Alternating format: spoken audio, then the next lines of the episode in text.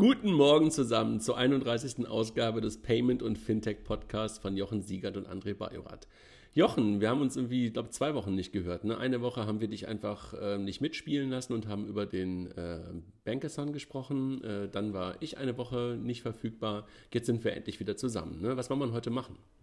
Ja, heute zum Thema Bitcoin. Ähm, und äh, wir wurden ja öfter mal gefragt, dass wir mal zum Thema Bitcoin und Blockchain was machen sollen.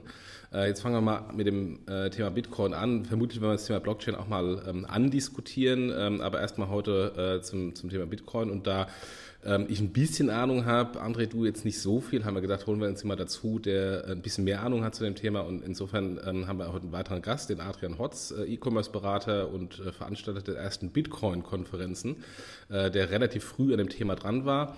Und ja, Adrian, stell dich doch mal vor. Ja, hallo zusammen. Also vielen Dank, äh, dass ich heute dabei sein darf. Ähm, ja, mein Name Adrian Hotz. Eigentlich ähm, ist Bitcoin nur ein Hobby von mir, leider, muss ich dazu sagen. also ich war früh genug dabei, aber ähm, nicht, also ich habe nicht früh genug erkannt, ähm, was da für ein Potenzial dahinter steckt. Ähm, sonst wäre es wahrscheinlich heute mehr als ein Hobby von mir. Und ähm, tatsächlich in der in meinem Arbeitsleben, was ich dann äh, heute noch den ganzen Tag über mache, da äh, mache ich tatsächlich E-Commerce-Beratung und berate Händler und Hersteller in äh, Bezug auf ähm, die eigene E-Commerce-Strategie, die Umsetzung von den Shops oder begleite auch die Hersteller zu den Amazon-Verhandlungen. Also ähm, das sind noch ähm, äh, ganz andere Themen und noch weit entfernt äh, von dem Thema Bitcoin. Aber Bitcoin ist etwas, was mich halt nicht losgelassen hat und was mich auch jetzt noch um, um den Schlaf bringt. Also wo ich halt wirklich jetzt auch gerade die Woche war ja extrem viel passiert auf der ähm, Las Vegas äh, Money 2020 und mhm. äh, da, äh, also wenn die News dann kommen, dann ähm, dann komme ich schon mal um den Schlaf. Ja, also das interessiert mich halt einfach. Aber ist ein Hobby. Wie gesagt, also ich verdiene da kein Geld, ich verliere eher Geld damit, aber dazu kommen wir ja später. Ja. Aber ich hoffe, das ist, das, das ist, ich hoffe, das ist nicht der Grund, warum du schlaflose Nächte hast, dass nee, du irgendwie das die Volatilität irgendwie nur zum, zum, zum, zum, Opfer hast. Nee, ich bin auch kein äh, Trader, aber dazu können wir ja auch noch, auch noch später sprechen. Ähm, allerdings äh, ist es halt so, ähm, ich habe es als Hobby deklariert, weil ich ähm, tendenziell Geld verliere. Und okay. ähm, für ein Hobby gibt man ja gern Geld aus. Ne? Das stimmt. Ja. Das stimmt allerdings. Ja, Jochen, ganz kurz, aber wir, wir, hatten das Thema Bitcoin, Blockchain und sowas ja auch in unserer Umfrage drin, äh, was wir eigentlich so als nächsten, nächste Thema machen wollten. Äh, zuletzt kamen dann irgendwie ganz nach oben ja doch andere Themen, unter anderem BaFin ähm, und das Thema PayDirect. Ne? Äh, mal gucken, ob wir da vielleicht auch mal irgendwann jemanden zu bekommen. Ich bin ja noch ein bisschen skeptisch, ähm, ob sich der eine wie der andere dann irgendwann mal wirklich ähm, in unsere kleine Höhle des Löwen hier äh, reinbegeben werden. Ja, mal schauen. Adrian, ähm, du hast uns noch nicht gehört, hast du gerade zugegeben. Das wird sich ja dann mindestens mit diesem Podcast ändern. Was wir am Anfang immer machen, ähm, bevor wir halt in das Thema einsteigen, machen wir so einen kurzen Rückblick auf die letzte Woche beziehungsweise auf die letzten Tage, was so im Fintech-Umfeld passiert ist. Und du bist herzlich eingeladen, äh, deinen deine, deine Kommentare dazu abzugeben. Ähm, Jochen und ich versuchen das immer so ein bisschen abwechselnd zu machen. Jochen und wir steigen einfach mal ein mit, mit PayDirect. Ne? Ja, wenn das auch von den Kunden, oder Kunden, von den Hörern. Die Kunden sind sich, das, ist, das hier, Adrian, ist ja auch ein Hobby. Damit verlieren wir, wir verlieren nur Zeit kein Geld, aber. Von den Hörern so abgefragt wird als wichtig, dann fangen wir doch in den, in den News damit an, ja. Ja, dann fang, fang mal an, Jochen. Äh, ja, in, ähm, ähm, bei, bei Heise, äh, im Heise Newsticker kam äh, eine Meldung dass, ähm, und ein Interview, dass äh, man nicht immer der Erste sein muss ähm, und aber jetzt äh, deswegen als PayDirect viel besser durchstarten wird. Ähm, ja, ähm, im Moment ist natürlich immer noch diese klassische Marketingphase, jetzt müssen sie dann auch mal liefern und da haben wir ja auch ein paar Mal schon hier diskutiert, dass wir da ein paar Sorgen haben, äh, dass von der Produktseite auch wirklich passt, aber mal schauen. Ich habe gestern, gestern dazu auch einen Artikel oder ein Interview gelesen mit dem Niklas Bartelt beim IT-Finanzmagazin und da ist mir nur ein Satz so richtig ins Auge gefallen und der hieß, zuerst denken wir an die Banken. Und das war, glaube ich, genau die falsche, äh, genau die Denke, die es auf den, die es auf den Punkt brachte. Da dachte ich so, jo. genau, Echt? Den habe ich noch gar nicht gelesen. Ja, doch, genau Nein. das war das. Äh, zuerst, denken wir, zuerst kommen die Banken. Ich so, ja, genau, ihr habt es verstanden. Das ist genau die richtige Reihenfolge. Aber egal. ja, apropos Banken, da gibt es wohl irgendwie auch in dem, in dem Zusammenhang Streit. Ähm, der Plato-Brief hat da irgendwie eine interne E-Mail ähm, herausgebracht, ähm, dass ähm, die äh, DZ-Bank oder der Vorstand der DZ-Bank mit dem genossenschaftlichen Rechenzentrum unzufrieden ist und ähm, da äh, es wohl Sand im Getriebe ist. Zum und dann, Thema PayDirect, ne? Zum Also Thema ich glaub, PayDirect, genau. Ja, genau. Also äh, unzufrieden nicht im Allgemeinen, sondern wirklich nur auf das Thema, ne? dass man sich nicht, nicht genug Fokus auf, das, auf dieses ähm, so wichtige Pro äh, Projekt hat. Ne? Genau, genau. Und, ähm, und dann gab es noch einen, äh, im E-Commerce-Magazin einen ausführlichen äh, Bericht zu äh, PayDirect, auch im Interview mit dem, mit dem Geschäftsführer. Ähm, was dann, wenn man das Editorial liest, ähm, wohl ähm, den, der Redaktion etwas äh, missfallen hat. Äh, das Ganze drumherum, da wurde erst ein Interview gegeben, das wurde zurückgezogen, da wurde ein neues Interview gegeben, viel Politik ähm, und ähm, ist ja nicht das erste Mal, dass das äh, ähm, einem Redakteur ähm, aufstößt, äh, was, da, was da an Eiertanz gemacht wird. Jetzt haben sie dann ein Interview und das ist eigentlich auch nett zu lesen. Es gibt ein paar Kommentare von, von Brancheninsidern, von Arnold Käse, von PayPal, von ähm, ähm, ähm, einem Berater, ähm, von dem Hanno Bender, von, von der Handel oder ehemals der Handel und auch von mir. Ähm, und ähm, ja, also insofern ist es ein ganz netter, ausgeglichener äh, ähm, Schwerpunkt. Und ähm, ja, mal gucken, wie es weitergeht. Adrian, wie siehst du das, wenn du ähm, gerade als E-Commerce-Berater unterwegs bist? Ist das Thema momentan bei Shops schon ein Thema, PayDirect, oder eher so am Rande? Also ich, bei mir äh, war es jetzt noch nirgendwo ein Thema. Okay. Also ähm, ähm, bislang noch nicht, nee.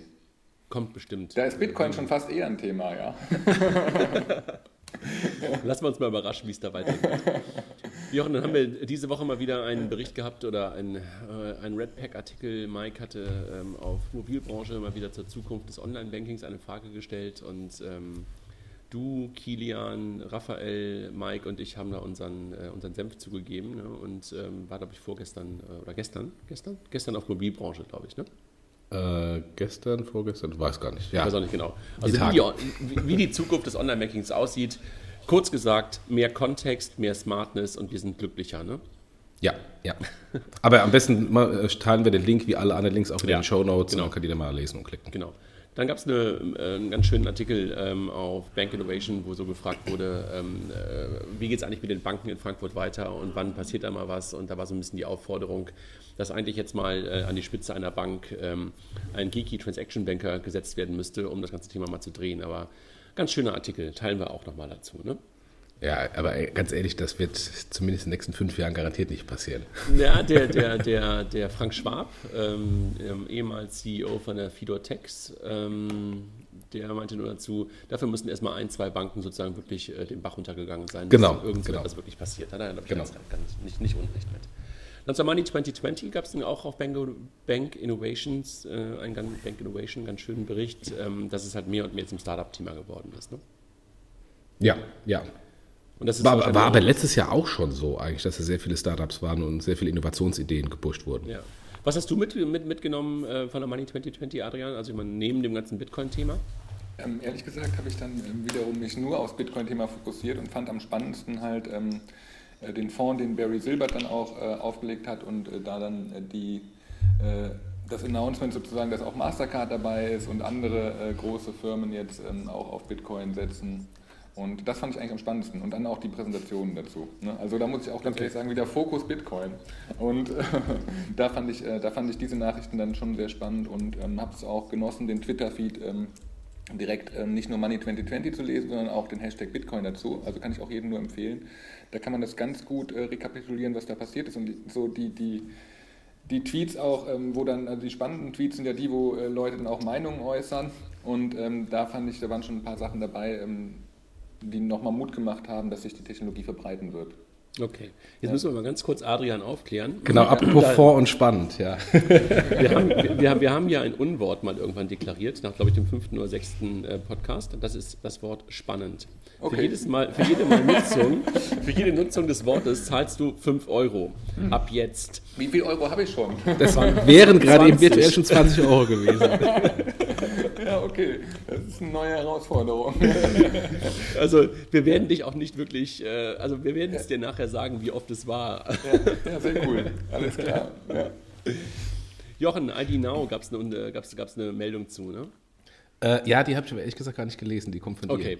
dir. ID Now ist jetzt sozusagen äh, gestartet, dass sie jetzt auch das Thema Unterschrift ähm, ähm, ähm, fertig haben, sodass du halt wirklich jetzt den kompletten Prozess abbilden kannst und nicht nur ähm, ähm, nicht nur Video, Videolegitimation, sondern jetzt halt auch die Unterschrift per ID Now machen kannst, sodass du wirklich jetzt komplett digital ganze Antragsstrecken abbilden kannst. Okay, okay. Ja, das ist natürlich irgendwie für die ganzen Startups. Und ich glaube, Warmo ist der erste, der jetzt damit gestartet ist, sodass du wirklich das komplette Warmo-Depot ohne irgendwelche Postidents, ohne irgendwelche anderen Sachen machen kannst und nirgendwo mehr unterschreiben musst. Und trotzdem die Schriftformerfordernis auf die Art und Weise halt geregelt hast. Ah, interessant. Ja. Muss mal lesen. Genau. Dann Deutsche Bank Digital äh, ver verweisen wir einfach nur darauf. Ähm, bei der Deutschen Bank passiert ja gerade eine ganze Menge. Gestern gab es ja auch eine Presse, Pressemitteilung, die ja auch ähm, fast schon skurril und, und, und, und auch echt, äh, naja, also da passiert echt eine ganze Menge und das Thema Digitalisierung erwischt die ja gerade auch komplett und ähm, da gab es ganz schöne, ganz schöne Artikel, zwei Stück zur Deutschen Bank, äh, wie es da weitergehen könnte. Ja, zur Deutschen Bank gab es ja auch äh, insgesamt ähm, interessante Artikel. Absolut, ja. also ich habe heute Morgen irgendwie auch ein paar Sachen dazu gelesen und ich habe gestern die Presse, ähm, Pressekonferenz in Teilen gesehen, ich glaube in, in, in der Tagesschau. Und äh, der, der neue CEO, da sah ja schon fast sehr devot aus, wie er da stand. Ähm, da geht es ja echt hoch her momentan, mhm. wie es scheint. Ne? Echt ähm, hart. Dann eine Meldung ähm, aus dem Bereich Banking, Trialogics, ähm, Personal Finance Management Anbieter, ursprünglich aus der Schweiz, auch in Deutschland sehr stark unterwegs, ähm, auch in Kooperation mit, mit Meniga unter anderem, hat sich in Deutschland Markt gekauft, indem man Alexi übernimmt oder zum großen Teil übernimmt. Alexi, ein Anbieter aus dem Volks- und Raiffeisenbankenverbund, der dort relativ viel PFM-Lösungen gemacht hat und ähm, so scheint es zu sein, dass die Crealogics halt jetzt der zentrale Dienstleister auch für die Volks- und Raiffeisenbanken wird. Kennst du die, Jochen? Alexi? Äh, ja, ja, also ich kenne die auch als PFM-Dienstleister von diesen ganzen ähm, Banking Club ähm, äh, Innovation for Banks Konferenzen. Da waren die öfters mal Sponsor und haben, haben ihre Lösung präsentiert, ja. Ja. Und jetzt hat ClearLogic sich halt daran beteiligt über einen Convertible Loan, glaube ich, den sie da gemacht haben. Und ähm, ja, fand ich jedenfalls auch ähm, eine lustige Art, sich sozusagen auch ähm, in den Markt weiter hereinzukaufen.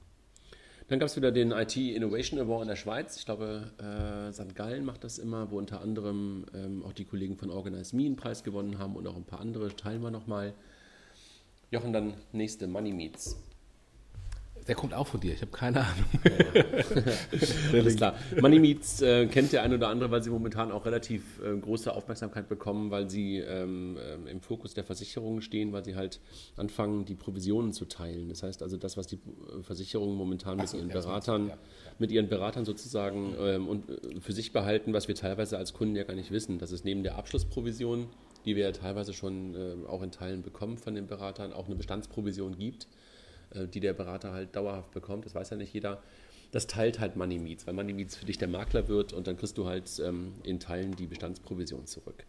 Was die jetzt gemacht haben, die haben über uns, ähm, über, über, unsere API, ähm, haben sie sich jetzt auf weitere Depots und weitere Konten eingebunden, sodass du jetzt auf Money Meets nicht nur deine Depots sehen kannst, die du über Money Meets ähm, selber verwaltest und deine Versicherungen, sondern auch deine Girokonten, deine Kreditkarten und alle anderen Konten, sodass die wirklich jetzt eine Allfinanzübersicht haben wenn man Money Meets benutzt.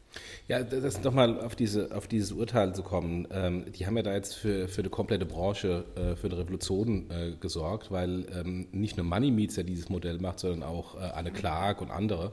Ähm, das sorgt einfach dafür, dass ähm, jetzt neue Modelle äh, im, im, im Versicherungs-Fintech- oder Insurance-Tech-Bereich kommen, die sehr kundenfokussiert sind und einfach wirklich dann der Kunde von den relativ hohen Versicherungsprämien der klassischen Makler auch irgendwas zurückbekommen kann.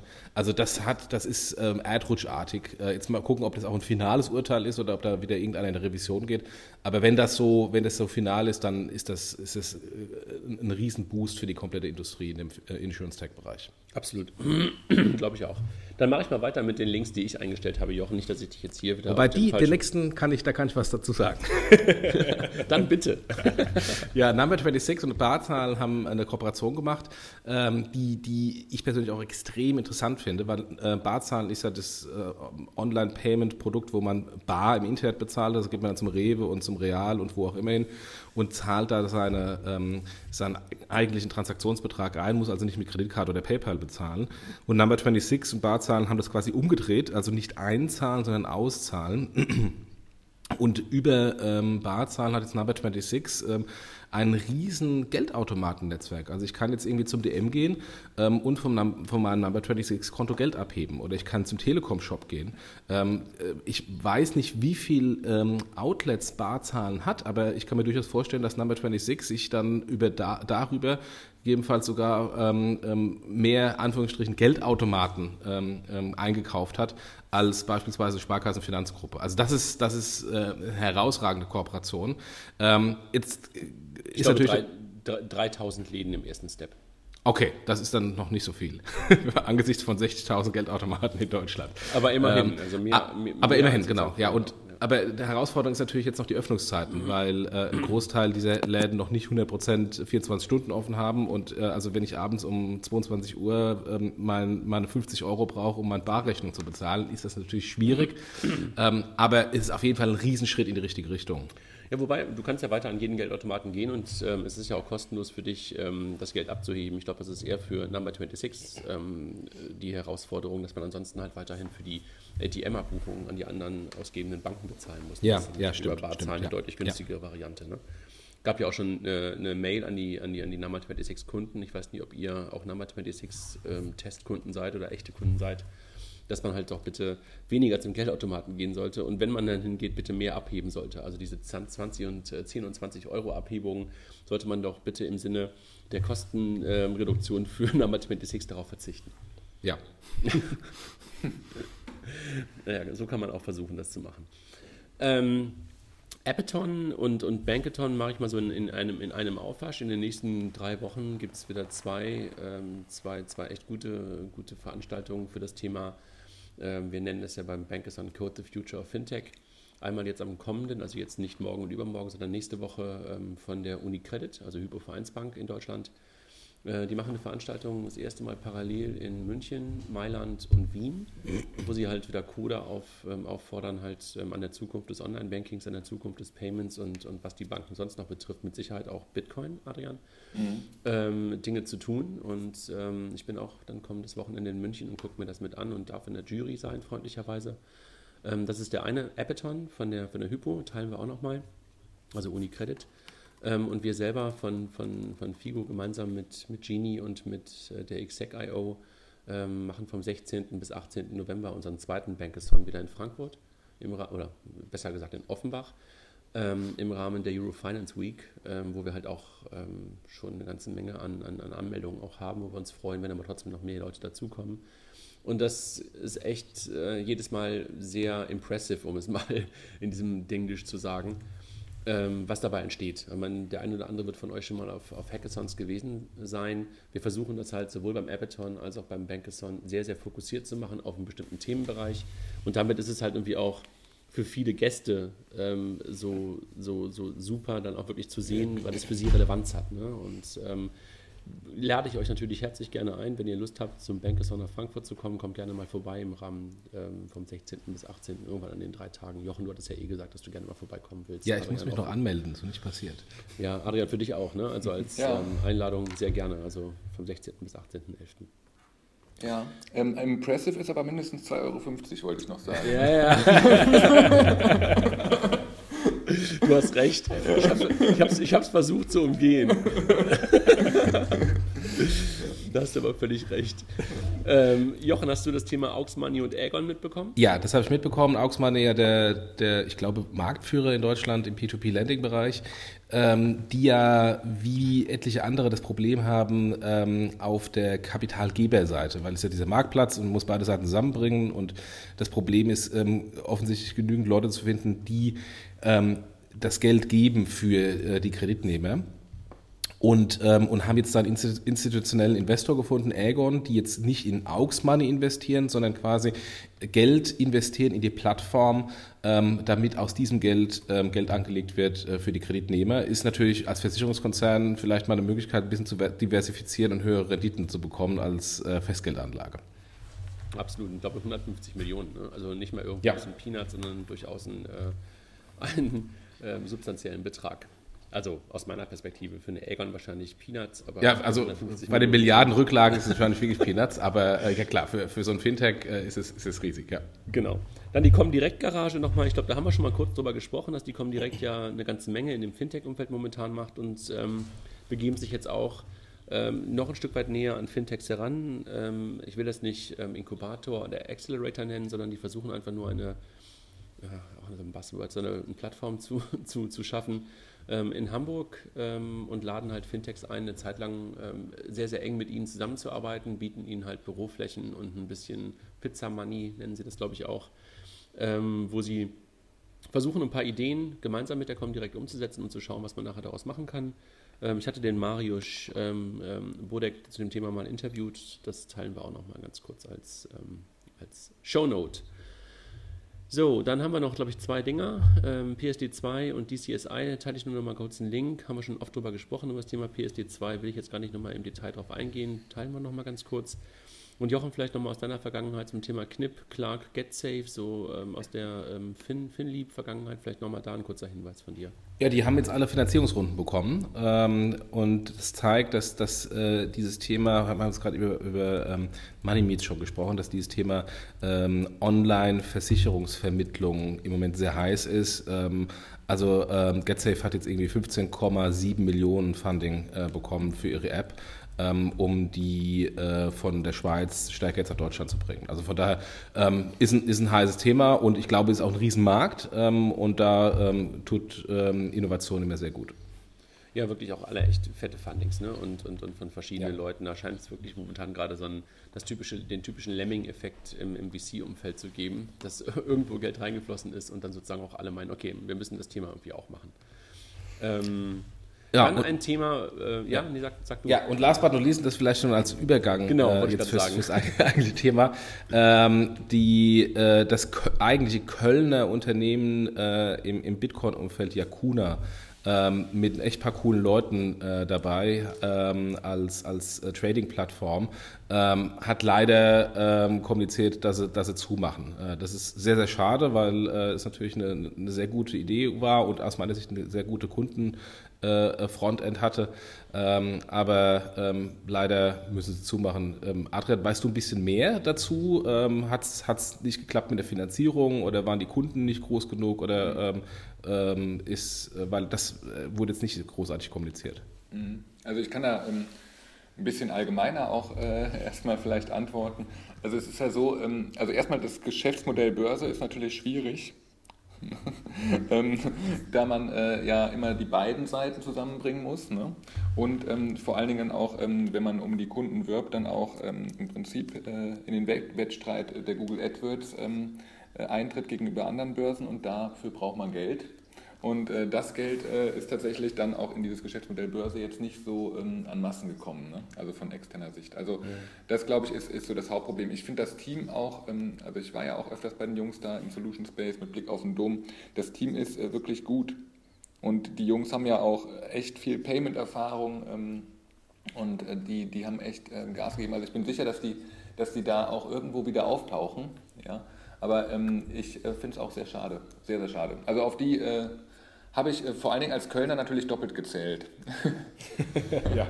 Also, also ich habe ich hab, ich hab die auch ein paar Mal erlebt und ja, ich war ja. jedes Mal, äh, dachte ich auch so, wow, da steckt echt die ganzen, also die Jungs waren echt voller Wärme, mhm. würde ich mal, so würde ich es mal beschreiben. Ja.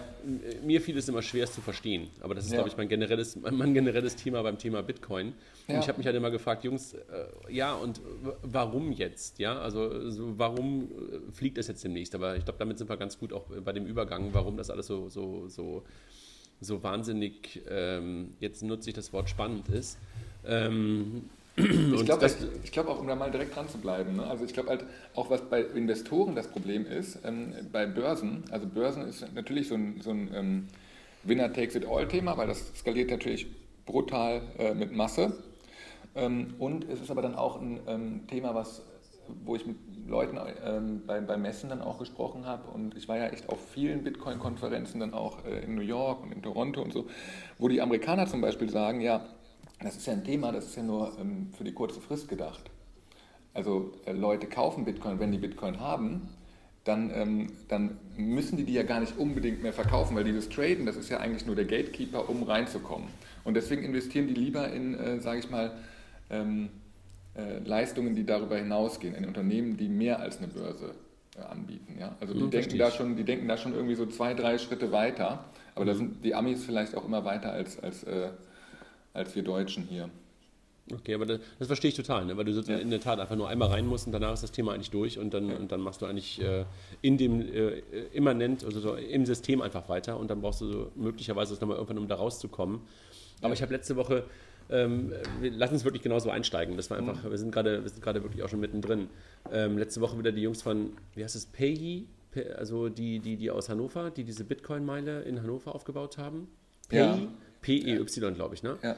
Und da habe ich aber auch mir gedacht, okay, Jungs, äh, finde ich ja toll, dass ihr da irgendwie, keine Ahnung, zehn Läden in Folge auf der Liste meine, glaube ich, habt. Mhm. Aber ich habe einfach nicht verstanden, warum ich mit Bitcoin am Point of Sale bezahlen soll. Und die, das einzige Argument war, dass man irgendwie die Wertschöpfungsstufe ähm, sozusagen für den Händler, den, der, der, den das eigentlich gar nicht interessiert, was da für eine mhm. Wertschöpfung dahinter ist, dass man die verringert. Dann habe ich mir die Wertschöpfungsstufen angeguckt, die sie mir an die Wand gemalt haben. Die waren erstmal fundamental falsch oder jedenfalls in Teilen viel zu verkürzt. Und dann habe ich mir überlegt, okay, was ihr jetzt mir zeigt, sind eigentlich nur drei Teile in der Wertschöpfungsstufe. Aber was ihr komplett außen vor lassen, zum Beispiel auch wieder Börsen. Ja, mhm. da sind ja auch viel, viel mehr Leute drin. Wenn ich jetzt heute mit Bitcoin am Point of Sale dann in Realtime sozusagen auch noch umrechne, mir Bitcoins kaufe, dann bezahle, wieder zurückrechne, das ist doch von der Wertschöpfungsstufe mindestens genauso groß. Wenn ich jetzt nicht daran glaube, dass Bitcoin wirklich meine einzige oder eine Alternativwährung wird. Ja, also sehe ich äh, ähnlich. Ne? Also ich bin ja auch ähm, begeisterter äh, Offline-Bitcoin-Transaktionen-Nutzer, ja, aber ich nutze sie halt genauso selten, wie sie offline angeboten werden. Nämlich immer, wenn ich die Möglichkeit habe, so dann, dann zahle ich auch mit Bitcoin. Und hier in Köln hatten wir ja auch eine Burgerbude. Ich weiß gar nicht, ob der, ähm, der Inhaber das noch äh, nutzt, wenn man da jetzt reinkommt, äh, ob, ob der einen wirklich noch anbietet, mit Bitcoin zu zahlen. Aber ähm, da habe ich immer sehr gerne mit Bitcoin bezahlt, einfach aus dem Gefühl, ähm, etwas Innovatives zu tun. aber, okay, ich, aber, ich sehe es genauso aber, wie du. Also es ist halt so, in der Theorie nimmst du halt schon aus der Wertschöpfungskette etwas raus. Weil du könntest mhm. mit Bitcoin, du könntest mit Bitcoin tatsächlich ähm, denjenigen direkt bezahlen. Ähm, und, und du hättest keinen Acquirer dazwischen, kein Mastercard, äh, kein Kassensystem. Ja, du könntest direkt bezahlen. Was aber dann in der Praxis ja schon der Fall ist, ähm, ich war an der Börse, habe die Bitcoin geholt, ich ähm, nutze dann ähm, wahrscheinlich, also hier in dem Fall war es dann BitPay, was wiederum äh, zusichert, dass der Inhaber das in Euro bekommt, also wird zweimal umgetauscht. und BitPay macht es äh, ja noch, also beziehungsweise dann teilweise auch noch umsonst, ja aber ist natürlich etwas, was bezahlt werden muss dazwischen. Und ähm, äh, in der Theorie ist es vollkommen unmöglich. Ne? Also ich könnte ja dir jetzt auch ähm, sofort Bitcoin geben und wenn du auch nichts umtauschen willst, dann ist es natürlich ein schlankeres Payment-System als äh, das, was wir bisher am POS haben. Genau, aber, aber äh, da könnte ich auch genauso mit der Überweisung bezahlen, ne? Ja, ja, ähm, nee, also eigentlich nicht. Also wenn, wenn, wenn wir jetzt beide wirklich auf ähm, Bitcoin äh, setzen, dann haben wir beide ähm, vielleicht so ein Tool wie Bitcoin Armory, wo wir unsere Bitcoin verwalten oder so eine, so eine ähm, Hard Wallet wie ähm, BitSafe und ähm, nutzen die und sind da eigentlich der, selber die Bank. Also wir, okay, wir haben auch keine Bank dazwischen. Ne? Also, ja, okay. Wir, haben kein, das, wir setteln sozusagen das Geld selber. Ne? Wir, wir setteln das selber. Geld selber, sind natürlich auch voll verantwortlich dafür und äh, wenn wir es äh, verbaseln, was ich ja auch schon gemacht habe, dann ist es auch weg. Ne? Weißt du was? Ich habe das übrigens auch. Ne? Also ganz am Anfang, als Bitcoin hoch, hochkam, war ich noch bei Starfinance. Und ich bin mir sicher, ich weiß es noch, dass ich damals Bitcoins gekauft habe. Ich so, ist ja mal, ist ja mal irgendwie, ist ja mal lustig. Ne? Ja. Und dann habe ich das aber irgendwie nie wieder dran gedacht und bin dann irgendwann bei Starfinance weg. Auf irgendeinem Rechner werden noch meine Bitcoins liegen. Ja, ja, genau. Also ich habe auch ähm, eine Menge Adressen, ähm, wo ich ähm, keinen Zugriff mehr habe. Das waren aber dann, da war ich einfach ähm, blöd. Ähm, da habe ich dann auf andere vertraut auch und habe dann zum Beispiel bei Blockchain Info irgendwas gemacht ne, und habe dann äh, das Passwort vergessen oder was auch immer, ja. Ähm, jetzt mittlerweile muss ich sagen, also finde ich diese, diese zur sicheren Aufbewahrung für Laien äh, gibt es jetzt mittlerweile schon ähm, richtig gute Hardware. Also ähm, ich habe mir zum Beispiel den äh, Bitcoin Trezor äh, damals auch bestellt ähm, ähm, in der ersten Edition, also auch ein Jahr gewartet, bis sie ihn produziert haben. Also auch hohes Risiko gegangen, ja. Und ähm, das kann ich nur empfehlen zum Beispiel. Also das ist sehr einfach, sehr intuitiv zu bedienen. Und ähm, solche Hardware braucht man im Prinzip mehr. Ne? Wobei okay. auch hier natürlich äh, die Hardware kann kaputt gehen, ähm, mein Haus könnte abbrennen, deswegen muss natürlich auch hier äh, die, das Risiko diversifiziert werden und ich würde niemals irgendwie alles, ähm, alle Bitcoins in einer Location haben. Das würde ich nie machen. Aber ähm, für den Endkunden, ähm, wenn man sich jetzt vorstellen könnte, ich könnte diesen Bitcoin-Tracer nehmen und dann auch schnell unterwegs äh, Bezahlungen damit autorisieren, das ist schon ganz cool. Ne? Okay. Also, Lass uns, lass uns vielleicht nochmal einen Schritt zurückgehen, weil wir sind jetzt wirklich ja. schon so tief reingekommen. Und vielleicht einfach nochmal, ähm, Jochen, du hattest ja auch so das, das Skript so runtergeschrieben, was wir, was wir immer so vor uns haben. Ja. Äh, einfach nochmal so ein bisschen so zu, darauf zu kommen, was ist das eigentlich? Ja, dass wir einfach wirklich nochmal ein Stück weit vorher anfangen und vielleicht auch uns mal kurz danach auch die Frage stellen, wer, wer von uns hat denn außer Adrian, du hast es ja gerade schon gesagt, hat denn auch welche und hat sie schon mal genutzt? Aber vielleicht fangen wir damit an, was ist das eigentlich? Also was, was ist dieser, was sind diese Bitcoins? Vielleicht kannst mhm. du uns mal so versuchen, das in einem in, in ein paar kurzen Sätzen versuchen zu erklären.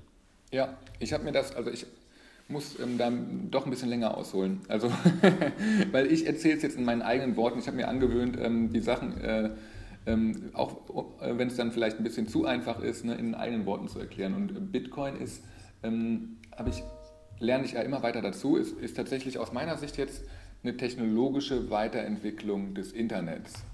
Und, und dahingehend, dass wenn ich jetzt im Internet irgendetwas versende, dann ist eigentlich alles Copy-Paste. Also alles, was ich verschicke, Steuerung A, Steuerung C, Steuerung V, ist kopierbar. Und deswegen können wir aktuell im Internet, kann ich zu dir äh, keinen Wert schicken. Ne, ich könnte jetzt mit Paintbrush ein Bild malen, könnte das rüberschicken. Du würdest aber das einfach äh, kopieren und weiterschicken. Es könnte nie einen Wert haben, weil man nie mhm. wissen würde, welches war eigentlich das Original. Im, im Grunde wird es dann das, das, Thema Urheberrecht. So ein bisschen, ja. Also, also einfach Wert. Also es, mhm, man kann keinen Wert durchs Internet schicken. Mhm. Und, und äh, die Blockchain, die Technologie hinter Bitcoin, ähm, die ermöglicht uns, Werte zu verschicken. Und das ist aber ganz eng verzahnt mit Bitcoin, muss man sagen. Ne? Also, weil Bitcoin ist ja sozusagen das Token, was wir, was wir dann durch die Blockchain jetzt ähm, schicken, also den Wert. Und die Blockchain ist einfach ein, das kann man sich so vorstellen, das ist ein Riesenbuch äh, da stehen ganz viele Transaktionen drin und das ist dezentral verteilt. Also weltweit ähm, gibt es äh, Kopien von diesem Buch und ähm, da wird immer reingeschrieben, wenn ich jetzt zum Beispiel per Paintbrush ein wunderschönes Meisterwerk gemalt habe und das dir André rüberschicke, ja, dann ähm, stimmen dann die dezentralen Rechner stimmen darüber ab, dass ich dir dieses Bild geschickt habe und diese Transaktion wird signiert und in dieses Buch aufgenommen. Und jetzt die erste App sozusagen, das ist das, was die äh, was auch so ein, so ein kleines Zitat sozusagen ähm, äh, in der Bitcoin-Community ist, die erste App auf dieser möglichen, ähm, also auf dieser neuen Möglichkeit, Werte durchs Internet zu schicken, ohne eine zentrale Einheit zu haben, die erste App ist Bitcoin. Also das erste, das logische, logische erste Schritt, wenn man so eine Technologie hat, ist natürlich erstmal eine Währung äh, äh, oder erstmal Geld durch, durch das Internet zu schicken. Ne? Also es ermöglicht uns wirklich das erste Mal Wert durchs Internet zu schicken, ohne eine zentrale Einheit. Und das ist das Spannende. Mhm. Jochen, verstanden? Ja, ja gut, ich, äh, ich, ich habe natürlich auch eine entsprechende danke, Vorbelastung danke, zum Thema also, Bitcoin. Äh, also, also ich habe es, also natürlich äh, habe ich auch schon viel dazu gelesen und immer wieder, aber ähm, das war eine der, der, der besten Erklärungen, die ich bisher, die ich bisher bekommen habe. Danke. Also super. Das freut mich. Ähm, das ist, äh, das, damit hätte ich jetzt nicht gerechnet, weil häufig, wenn ich äh, das erkläre, ähm, bin ich dann noch zwei Stunden später am gleichen Satz dran. Nee, nee, nee. Also für mich jedenfalls sehr, sehr anschaulich. ich, also gerade das Thema Werte schaffen, Bilder und so weiter ist, für mich total, total ähm, auf, auf den Punkt gebracht im Grunde genommen. Jochen, aber sorry, ich habe dich gerade unterbrochen. Ja, und in dem Zusammenhang ist natürlich dann auch jetzt einfach einen Schritt weiter zu gehen, die Blockchain, ähm, ähm, das, was ja im Moment stärker gehypt wird als, als Bitcoin, als äh, Zahlungsmethode, ähm, spielt da auch eine Rolle, weil ähm, es ja eigentlich keinen Unterschied macht, ob ich jetzt irgendwie Geld ähm, äh, transferiere oder in irgendeiner Weise eine Sicherheit für was anderes transferiere. Mhm. Ja, genau. Also das ist eigentlich ähm, das, das finde ich ein bisschen absurd, aber auch ehrlich gesagt, diese Diskussion. Also es gibt, gab jetzt auch gestern, glaube ich, ähm, einen Artikel im Economist, ein sehr langer Artikel über die Blockchain. Ähm, den muss ich auch ehrlich gestehen, habe ich noch nicht ganz gelesen, habe ich aber auf meiner To-Do-Liste. Aber der geht auch wieder in den Tenor rein, ja, ähm, die Technologie dahinter, die ist das eigentlich Spannende. Und da muss man aber ein bisschen differenzieren, weil die Technologie dahinter ist nicht unbedingt trennbar von Bitcoin.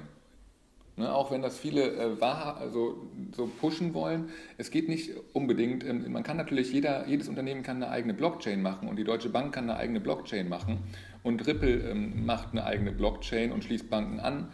Dann sind wir aber wieder bei einem Thema, ähm, was wir eigentlich nicht haben wollten, beziehungsweise wir sind wieder bei einem zentralen Thema.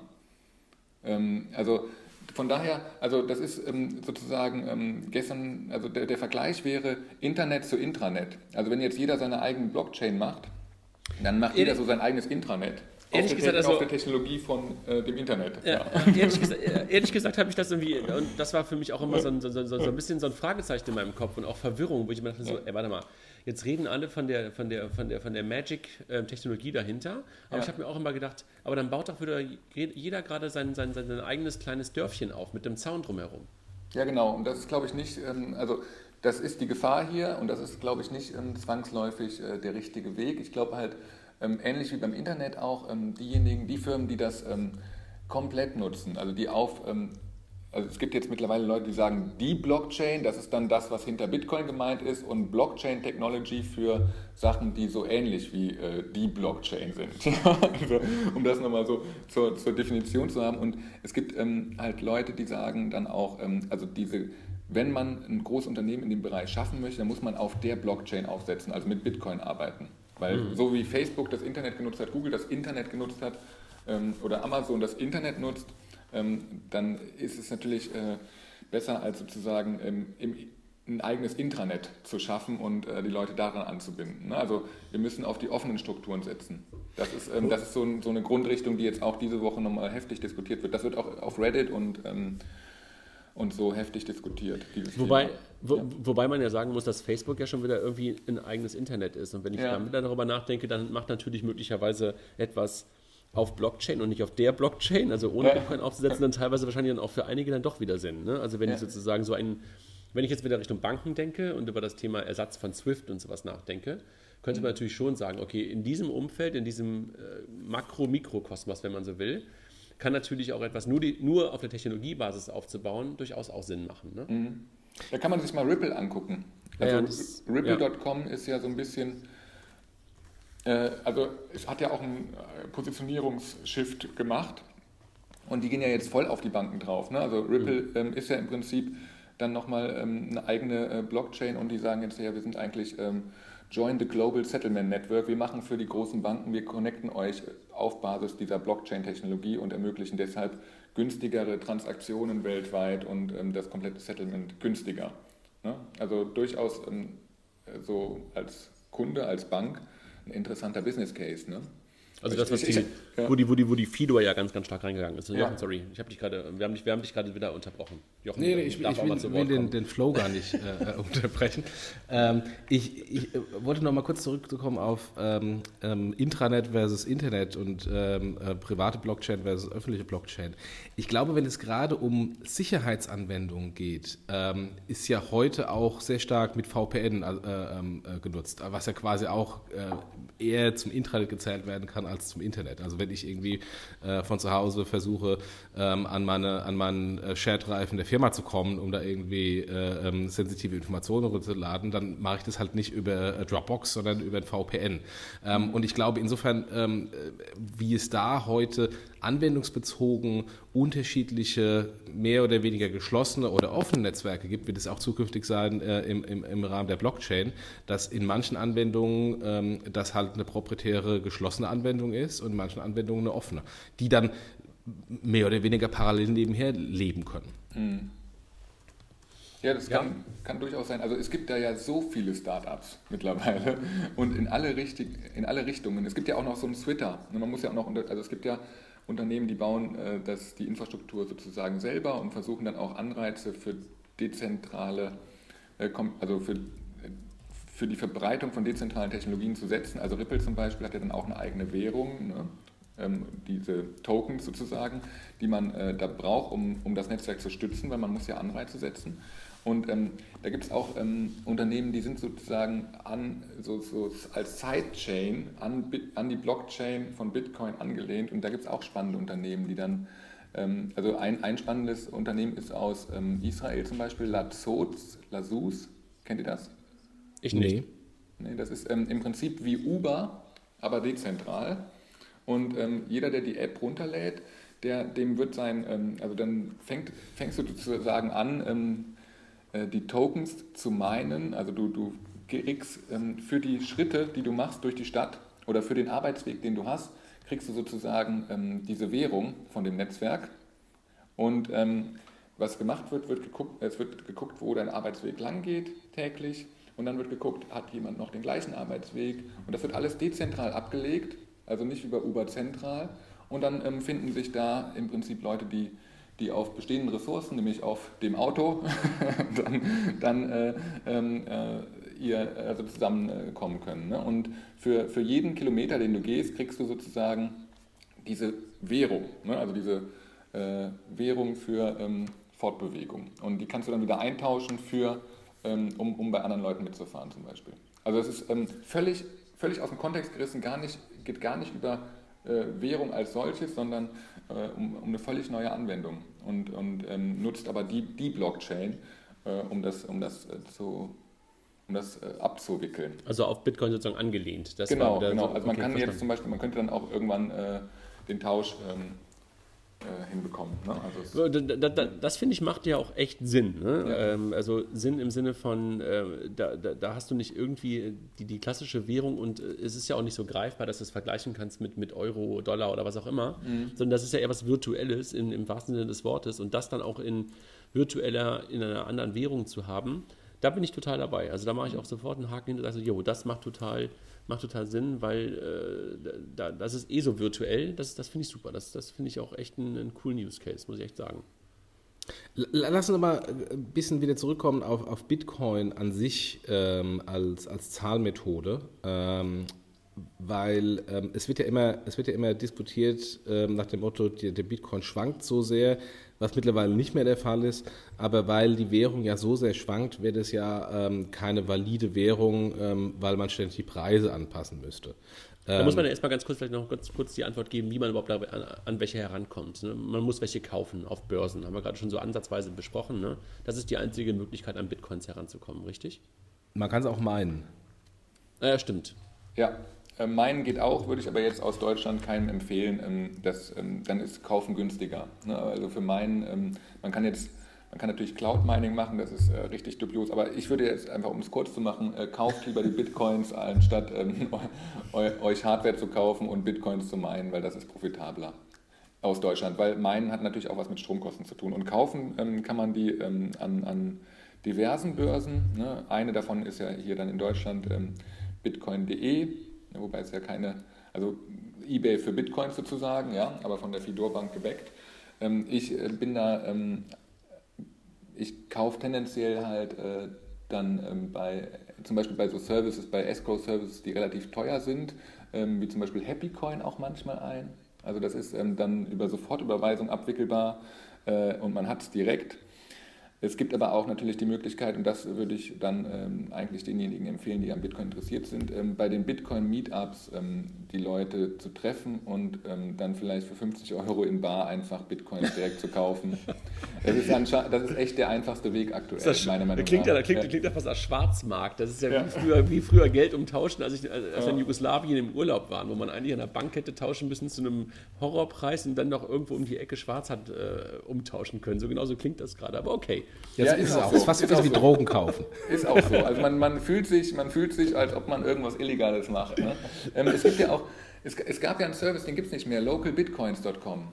Ähm, der hat genau das gemacht. Also der hat ähm, die äh, Personen, die Bitcoins kaufen und verkaufen wollten, ähm, dann gematcht weltweit und dann ist tatsächlich so gewesen, dass du dich am Kölner Hauptbahnhof getroffen hast mit jemandem Unbekannten, ja.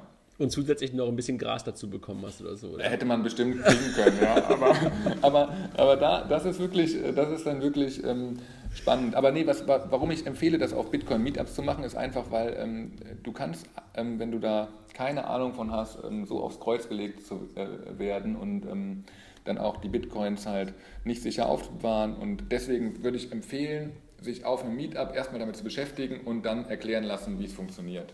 Weil, okay, ähm, für also, die Hörer, Ja. Für, die, für die Hörer, die nicht genau wissen, was ein Meetup ist, also das sind so Zusammenkünfte von Leuten, die sich zu dem Thema äh, treffen wollen. Unter meetup.com kann man sich da anmelden und kann auch mal gucken. Da gibt es ganz, ganz viele Gruppen und Treffen in den fast in allen Städten Deutschlands und der Welt.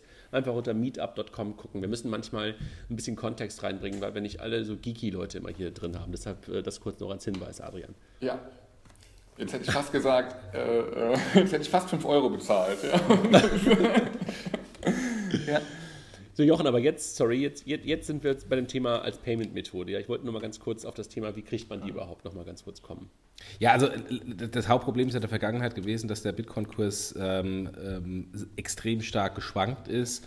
Ähm, total durch die Decke gegangen ist ähm, und jetzt mittlerweile sehr stark konsolidiert hat, aber jetzt einigermaßen von der Schwankungsbreite ähm, okay ist.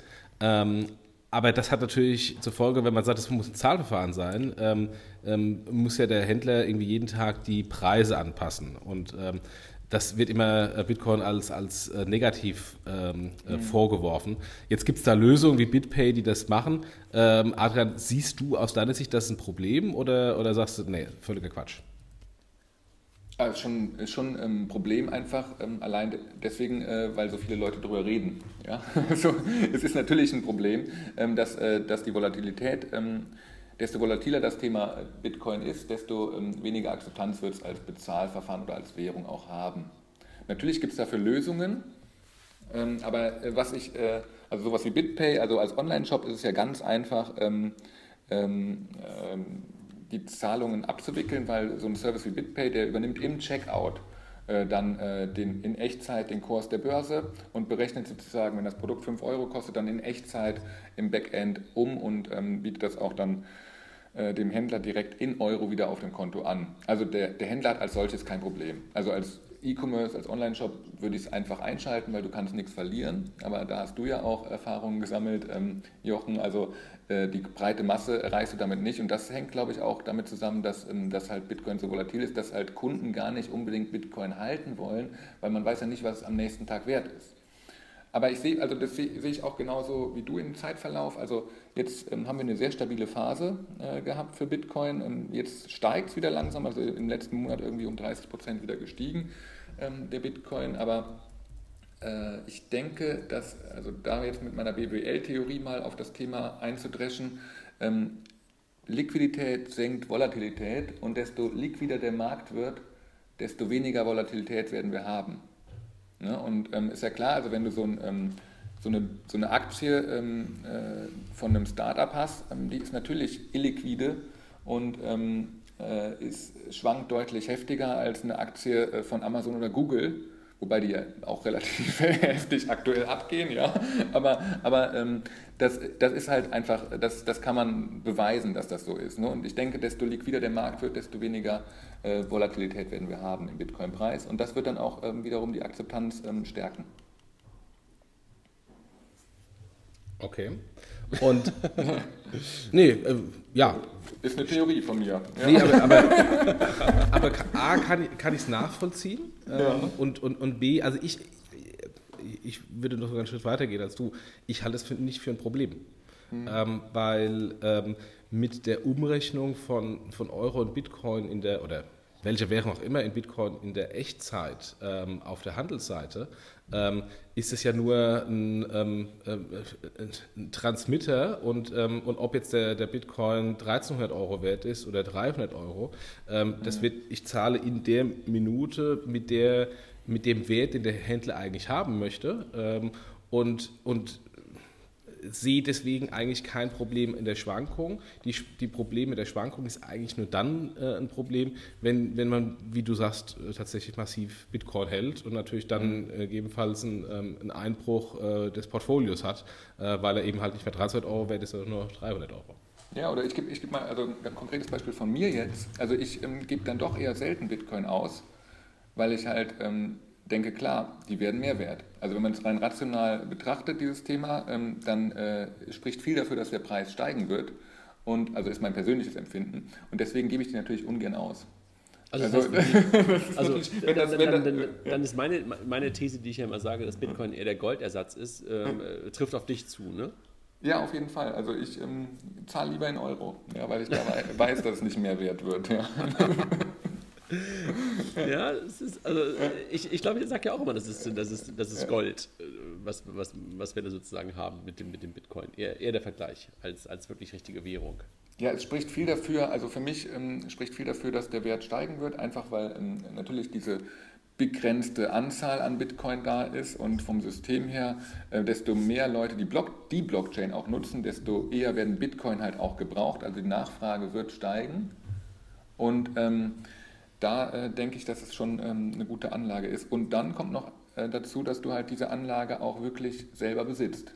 Also ähm, selbst wenn du Gold kaufst und es nicht physisch zu Hause hast, besitzt du es ja nicht. Ne? Also du besitzt dann das Anrecht auf Gold oder du besitzt die Anrecht auf eine Amazon-Aktie, wenn du das im Depot hast. Aber dir kann es weggenommen dir kann's Gold, ja. Gold kannst du durchaus, durchaus immer noch als Barren auch kaufen. Ja, genau. Also genauso ist Bitcoin im Prinzip auch. Also wenn ja. du es dann zu Hause liegen hast, dann ist es, kann, kann es dir nur noch zu Hause weggenommen werden, was auch unter Umständen auch blöd ist. Ja? Aber ähm, also die Sicherheit ist sozusagen da, dass du dann nicht irgendwie, ähm, wenn, wenn die Konten mal eingefroren sind, äh, dass du dann nicht mehr drankommst. Ne? Das ist dann auch nochmal äh, äh, sehr schön sozusagen als, als Feature. Und äh, es ist halt weltweit auch so nutzbar. Ne? Also wenn du jetzt, ähm, wenn Uli Hoeneß Bitcoin äh, gekannt hätte, dann hätte der kein Problem gehabt. Ne? Weil der hätte äh, diesen Code im Kopf gehabt und kann äh, über Länder gehen und ähm, nimmt immer den Code im Kopf mit und keiner kann sich sozusagen das, äh, du, du, also, sein, seines Geld bedienen. Ne? Lass, mich, lass mich anders werden, lass mich das Thema nochmal äh, weiterspinnen. Das heißt, wenn die FIFA nicht so alte Männer wären ja, und, sie das alles, und sie das alles auf, auf, der, auf, der, äh, auf, der, auf der Blockchain mit Bitcoin oder welcher Währung auch immer gespielt hätten, hätten wir weiterhin ein Sommermärchen. Nee, definitiv nicht, weil ich glaube, die, die, Jungs, die haben so viel Dreck am Stecken, ähm, da hätten wir jetzt vielleicht, das wäre vielleicht andersrum besser, da hätten wir, weil das in der Blockchain passiert wäre, den, den konkreten Beweis dafür, dass die äh, jemand anderes ähm, viel Schwarzgeld bezahlt hätten. Ähm, okay. ähm, weil, weil, wie gesagt, in der Blockchain werden ja alle Transaktionen auch getrackt, ja, und ähm, wenn wir dann entlarven würden, ah, hier hat der Sepp äh, dem... Äh, äh, Platini. Nee, ähm, nee, nee, der, der, der 20er, ja. der, der, 20, der, der 20er hat ja die Zahlung gemacht. Ja, okay. aber das, er, war ja nur, er, war, er war ja nur nicht verantwortlich, er hat ja nur die Zahlung freigegeben. Ja. nee, also, also dahingehend, glaube ich, ähm, könnten wir sogar, äh, könnte Bitcoin sogar die Technologie sein, die sowas äh, eher unmöglich macht. Ja? Okay. Ich glaube aber, was, was das Thema angeht, hier über Ländergrenzen hinweg, also ähm, was du halt schon hast bei Bitcoin, ähm, wenn du anonym in dem Netzwerk unterwegs bist, dann kannst du anonym äh, auch äh, bezahlen. Wenn du aber einmal äh, entlarvt bist, also wenn wir einmal wissen, wer Sepp ist, dann ähm, können wir ihn auch ähm, verfolgen und ähm, all seine Zahlungen im Prinzip aufdecken oder viele von denen. Ne? Und wenn wir jetzt aber nochmal, Jochen, du bist ja eher so der, der, der Payment-Nerd unter uns, ne? Also du hast das Thema ja auch mal eingeführt bei, bei, bei, bei dir damals bei, ähm, wie heißt das nochmal? Ähm, Big Point. Ja, genau. Big Point, genau. Ich spiele nicht, deshalb ich, ich bin kein Zocker, deshalb vergesse ich das immer wieder, sorry. Ja. Ähm, jetzt haben wir ja gerade so ein bisschen so die, die Theorie auch gehabt, dass es ja eigentlich eher der Goldersatz ist. Ähm, Gold nutze ich ja jetzt nur mal selten irgendwie, weder äh, online noch offline, aber trotzdem wird Bitcoin ja mehr und mehr auch als Bezahlvariante äh, ähm, genutzt. Wie, wie seht ihr da die Entwicklung für die Zukunft? Ja, ich habe ja damals als, als einer der ersten ähm, das implementiert ähm, und ähm, kurz nach mir war dann irgendwie Overstock ähm, und ein paar andere Händler in den USA, die es gemacht haben. Ähm, die, die Erfahrungen sind sehr unterschiedlich. Ähm, aus, aus äh, Big Point Sicht, die ja Massenmarkt adressieren, ähm, ist es total gefloppt. Ähm, also ich habe irgendwie 11.000 Euro Umsatz äh, gemacht ähm, in, in einem Jahr ähm, mit, äh, mit Bitcoin-Zahlungen äh, und habe das total gepusht. Gab 5% mehr äh, In-Game-Currency, also virtuelle Währung im Spiel, wenn man mit Bitcoin bezahlt hat. Ähm, und trotzdem, ähm, also das hat, hat man mehr für, für einen Euro oder für, fürs Pfund oder für einen Dollar, je nachdem aus welchem Land man gekauft hat, äh, bekommen, als wenn man PayPal oder Kreditkarte gezahlt hat. Und trotzdem ähm, ist es nicht skaliert. Also meine Learning war daraus, es ist halt immer noch so ein Nerd-Thema. Overstock hat, ich weiß nicht, Adrian, in der ersten Woche, im ersten Tag, im ersten Jahr, ich weiß gar nicht mehr welchen äh, Zeitzusammenhang, ähm, ähm, gleich ähm, ähm irgendwie äh, Millionenbetrag transferiert ähm, an Umsatz, äh, die über Bitcoin liefen. Ähm, was ich auch nachvollziehen kann, weil wahrscheinlich diejenigen, die sehr viel Bitcoins halten, also die, die Nische, die Nerds, ähm, ohne das jetzt irgendwie negativ äh, zu sagen, natürlich dann da eine Möglichkeit gefunden haben, ihre Bitcoins zu monetarisieren und dann in, in Hardware einzutauschen, die sie ohnehin brauchen, wenn sie irgendwie einen neuen Mac kaufen wollten oder was auch immer.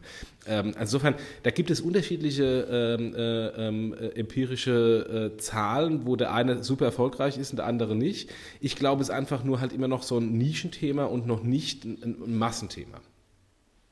Sehe ich genauso. Sehe ich, sehe ich absolut genauso.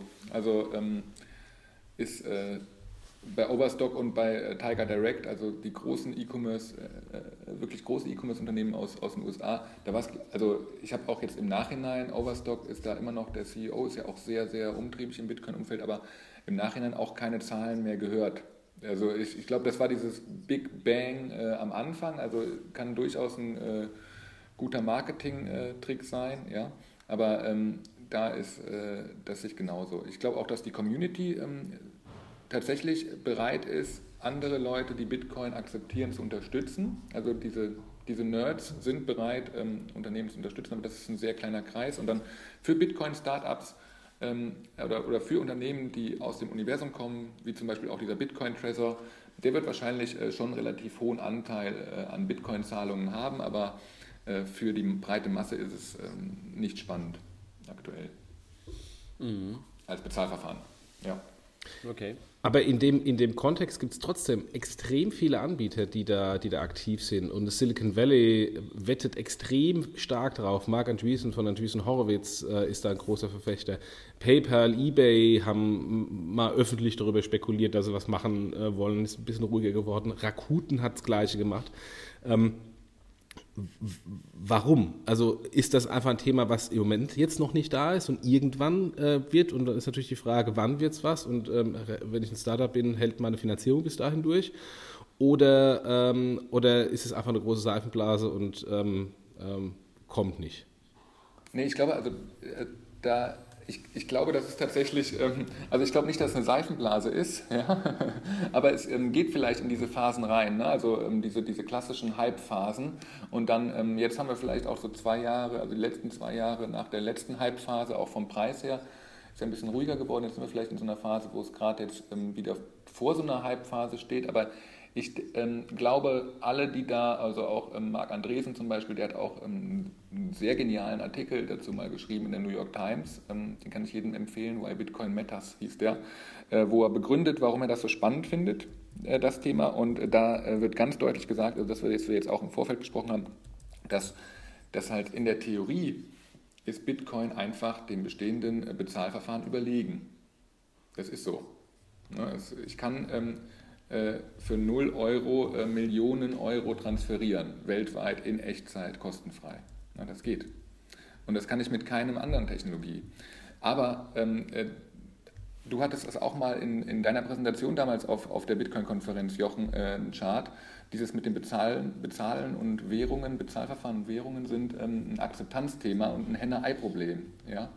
Und, und äh, wir befinden uns jetzt genau noch in dem Moment, wo wir nicht wissen, äh, was zuerst da war, Henne oder Ei. Und also wir haben noch nicht die Nutzerbasis und auch noch nicht auf Anbieterseite den Kundennutzen so rausgestellt, dass äh, wirklich Mainstream äh, das genutzt wird. Aber das, das wird kommen. Im Prinzip ist es so äh, vergleichbar mit ähm, dem, was wir äh, im Internet hatten, beziehungsweise wenn man so, so ähm, Clips aus, aus der Internet, äh, aus, aus vor 20 Jahren übers Internet sieht, dann erinnert das einen teilweise an die jetzige Phase bei Bitcoin, ne? wo, man, wo man dann so bei ARD steht und sagt, wofür kann man denn eigentlich dieses Internet nutzen? Meinst du, meinst du, es, ist ein, meinst du es ist ein bisschen so wie, wie ähm, Bitcoin ist ein bisschen wie das AOL des Internets? Nee, äh, Bitcoin ist äh, wie das Internet. Naja, habe ich verstanden. weißt du, so, was, was, ich damit meine, ist so als Vorstufe, weißt du, so als, als, als, als, als, äh, das meinte ich gerade damit so, ne? Also, dass da am Anfang sozusagen erstmal so einen Use Case äh, genau hast, äh, dann aber sich da, damit zeigt, okay, das ist viel zu kurz gedacht, viel zu klein gedacht und eigentlich steckt da viel mehr drin. Ja. Das war so eher mein Vergleich, deshalb, weißt du, weil, weil das ich war glaub, ja auch eher so, so eine Closed, äh, genau auf ja. einen Use Case nur bezogen. Deshalb, das war der, der Vergleich, der Versuch des Vergleiches.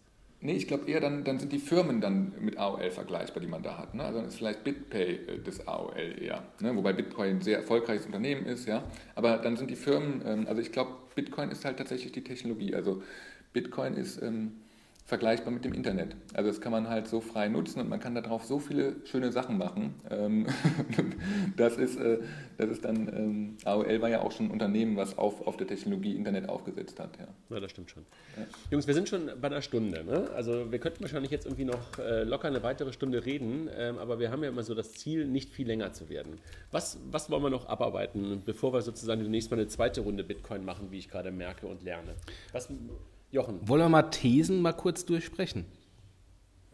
Oder, oder Adrian, was, was, was musst du noch loswerden hier in Sachen Bitcoin? Also ich, ähm, ich habe noch den Tag über Zeit. Ne? also, ne Quatsch. Ähm, äh, Thesen, welche Thesen? Ähm, ja, also ähm, wir, haben ja, wir haben ja äh, ein paar Thesen mal aufgestellt, aber eine, die ist mir jetzt gerade eben eingefallen. Ähm, äh, vielleicht können wir mit der anfangen, wenn wir über Bitcoin als Zahlmethode sprechen. Einer der großen Vorteile von Bitcoin ist ja, sie kostet nichts. Also, ähm, oder ist immer eine Frage, wie man kostet nichts definiert. Manche mhm. sagen, es ist extrem teuer, weil man die, die Strompreise mit einberechnet. Aber aus Handelssicht ist es ein vergleichsweise äh, kostengünstiges, wenn nicht sogar kostenloses Zahlverfahren. Ja. Ähm, und das war ja am Anfang immer so der Hauptvorteil von, von, von Bitcoin. Ähm, wenn man jetzt aber schaut, ähm, wie sich der äh, generelle Zahlungsverkehrsmarkt entwickelt mit der Regulierung der Kreditkarte, geht das auch ähm, tendenziell gegen Null. Das heißt, der große Vorteil der reduzierten Kosten ist gar nicht mehr der, der Fall, sondern ähm, es geht vermutlich dann eher, deswegen vielleicht auch die ganze Diskussion um Blockchain, eher um Backend-Infrastruktur. Wie, wie, siehst du das denn?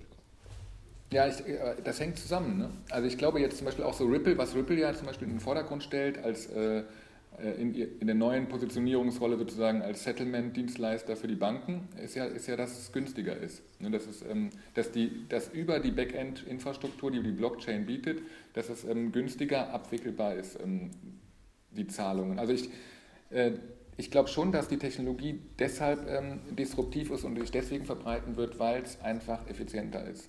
Und ähm, das, was äh, vorneweg äh, eingangs ja auch zum Thema Geldautomaten gesagt wird, das zeigt das ja, dass hier dringend Handlungsbedarf notwendig ist. Also wer zum Teufel ähm, hat, äh, hat diese 5 Euro Transaktionsgebühren erfunden? Warum muss ich 5 Euro Transaktionsgebühren zahlen? Oder, oder warum dauert eine Überweisung zwischen Banken ein Tag oder vielleicht sogar zwei Tage? Da werden doch eigentlich nur Daten hin und her geschoben. Das Problem ist aber auch, dass diese ganzen, ähm, sage ich mal, Silos von Banken das natürlich irgendwie austauschen müssen. Das wäre alles auf der Blockchain als Backend-Infrastruktur deutlich, deutlich besser und kosteneffizienter. Und es wird auch deswegen kosteneffizienter, äh, weil du natürlich auch ähm, im optimalen Fall ähm, einzelne Unternehmen aus der Wertschöpfungskette rausnimmst. Also diejenigen, die jetzt sagen, auch wenn Banken sagen, Blockchain ist äh, das A und O, also ich glaube, also, um da mal eine, eine, kernige These rauszuhauen, ja, ähm, es wird ein Unternehmen geben, was Bitcoin für sich ähm, entdecken wird und richtig groß machen wird. Und das wird ein amerikanisches Unternehmen werden, mit hoher Wahrscheinlichkeit. Und das ähm, wird weltweit äh, den, den, die Bezahlungen an sich reißen, ne, also den Zahlungsverkehr an sich reißen. Also das, das glaube ich schon, dass dass wir auch hier wieder die, die tendenzielle Konzentration, die wir auch in anderen Bereichen des Internets sehen, haben werden. Und es wird ein Unternehmen sein. Und dadurch wird es auch dann erstmal im ersten Schritt billiger, irgendwann dann wieder teurer, weil es ein Monopol ist. Ähnlich wie bei Amazon. Ja? Aber das, das, äh, das könnte ich, eine, also das wäre eine, These, die ich ähm, dann mal in zehn Jahren müssen wir die dann nochmal diskutieren. Ja. Okay, also keine neue Währung äh, und keine eigentliche Zahlmethode, sondern eher eine Alternative ähm, für, für die Banken ähm, oder für die Bank Rails, wie wir es mal so nennen, also für die Backend-Infrastruktur der ja. Banken, statt äh, Giralsystem, Swift und was auch immer, dann darüber ähm, über Bitcoin oder ja. Blockchain. Ja, also und ist, auch, auch also wenn man, ist Ripple eigentlich auf einem guten Weg, ja? Ähm, Ripple finde ich ja deshalb nicht so spannend, weil es dann halt wirklich neben der äh, Blockchain funktioniert. Ja? Aber ist, ähm, ähm, die positionieren sich jetzt natürlich so äh, hinsichtlich äh, hin zu den Banken. Ja? Also die positionieren sich als Dienstleister für die Banken jetzt auf einmal, früher nicht. Und ähm, was, wenn jetzt jemand radikal denkt oder wenn man jetzt auch auf den Konferenzen in den USA mit den Leuten spricht, dann sagen die, hey, äh, wir brauchen keine Banken mehr. Mhm. Die gehen da ganz anders ran. Ja? Also die sagen, okay, wir wollen jetzt hier das nächste Unicorn im Bereich äh, Bitcoin machen und das braucht natürlich keine Banken. Weil ähm, auf der Technologie brauchen wir keine Banken, das können wir selber darstellen. Das, was die Banken gemacht haben, ist in 0 und 1 äh, in der Blockchain ähm, darstellbar, in 0 und 1. Also eigentlich ist sozusagen so, eine, so, so ein erster Use Case, den ich mir dann vorstellen könnte, sowas wie, wie, wie Transferwise oder Currency Cloud sozusagen sofort auf, äh, auf der Blockchain abzubilden, oder? Also gerade wenn das weltweite Transferieren in Echtzeit und sowas, das wäre doch wahrscheinlich sozusagen fast ein erster, erster äh, guter Use Case komplett an den Banken vorbei. Ne? Ja, genau, das ist ja auch möglich. Also das ist ja, ist ja heute schon möglich. Also wenn ich Ja, jetzt, genau. wenn ich jetzt eine Überweisung mache, also das gibt es ja tolle, tolle Use Cases auch, wo Leute 16 Millionen Euro waren es, glaube ich, für Zero-Transaktionskosten durch die Welt schicken. Das ist echt unglaublich, ja. Ja. ja, ja. In der, in der Tat. Also ich hatte letztens noch irgendjemand, der fragte mich auch, wie er denn seine, ich weiß gar nicht, wo die herkam, aber die Assistenz kam, glaube ich, aus Indien und die musste er irgendwo bezahlen, ja, aus Deutschland heraus. Und er meinte, das ist ja Wahnsinn, was ich irgendwie an Transaktionskosten habe, um jemanden in Indien äh, den, den Lohn, Lohn zukommen zu lassen. ja. Hm, Ja, Okay. also es gab hier sogar, ich äh, habe nochmal gerade äh, gegoogelt, es war sogar eine Überweisung mal für 82 Millionen US-Dollar und der hat 4%, also 4 Cent Transaktionsfee bezahlt. Ja. Also das ist heute schon möglich. Und die, und die, und die, und die Währungsschwankung bzw. Umrechnungsschwankung war auch ähm, überschaubar, ja? nee, das war ja in Bitcoin geblieben. Also Ja, er hat ja nur okay. von Bitcoin auf Bitcoin, deswegen gab es keine Schwankung. Ja. Ja, okay. Ja. Sonst wäre der Markt wahrscheinlich zusammengebrochen. Ja.